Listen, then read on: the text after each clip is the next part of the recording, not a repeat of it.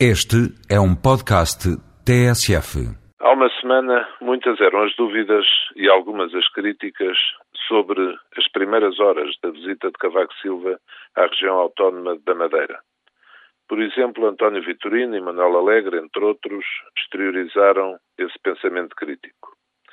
Dizia-se e escrevia-se que o Presidente da República estaria supostamente a condescender com palavras proferidas por Alberto João Jardim sobre uma hipotética sessão solene na Assembleia Regional da Madeira.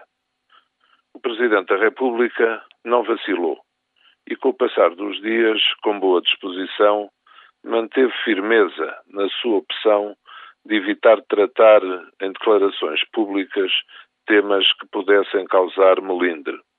O Presidente do Governo da Madeira seguiu a mesma linha e, no geral, durante a visita, manteve silêncio, principalmente sobre os temas tratados nos encontros com Cavaco Silva.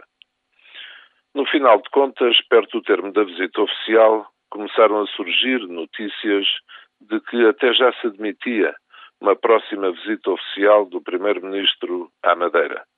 O próprio Alberto João Jardim fez declarações sobre essa possibilidade.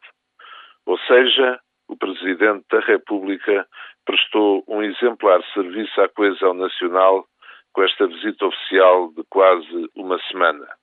Distendeu-se o ambiente e as vozes críticas dissiparam-se.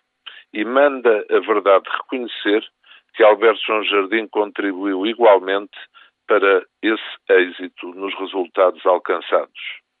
Mais uma vez se prova que não é bom falar antes do tempo, nomeadamente para formular juízos quando ainda não se conhecem todos os dados. Agora sim, já é possível avaliar a excelente visita do Presidente da República à Madeira.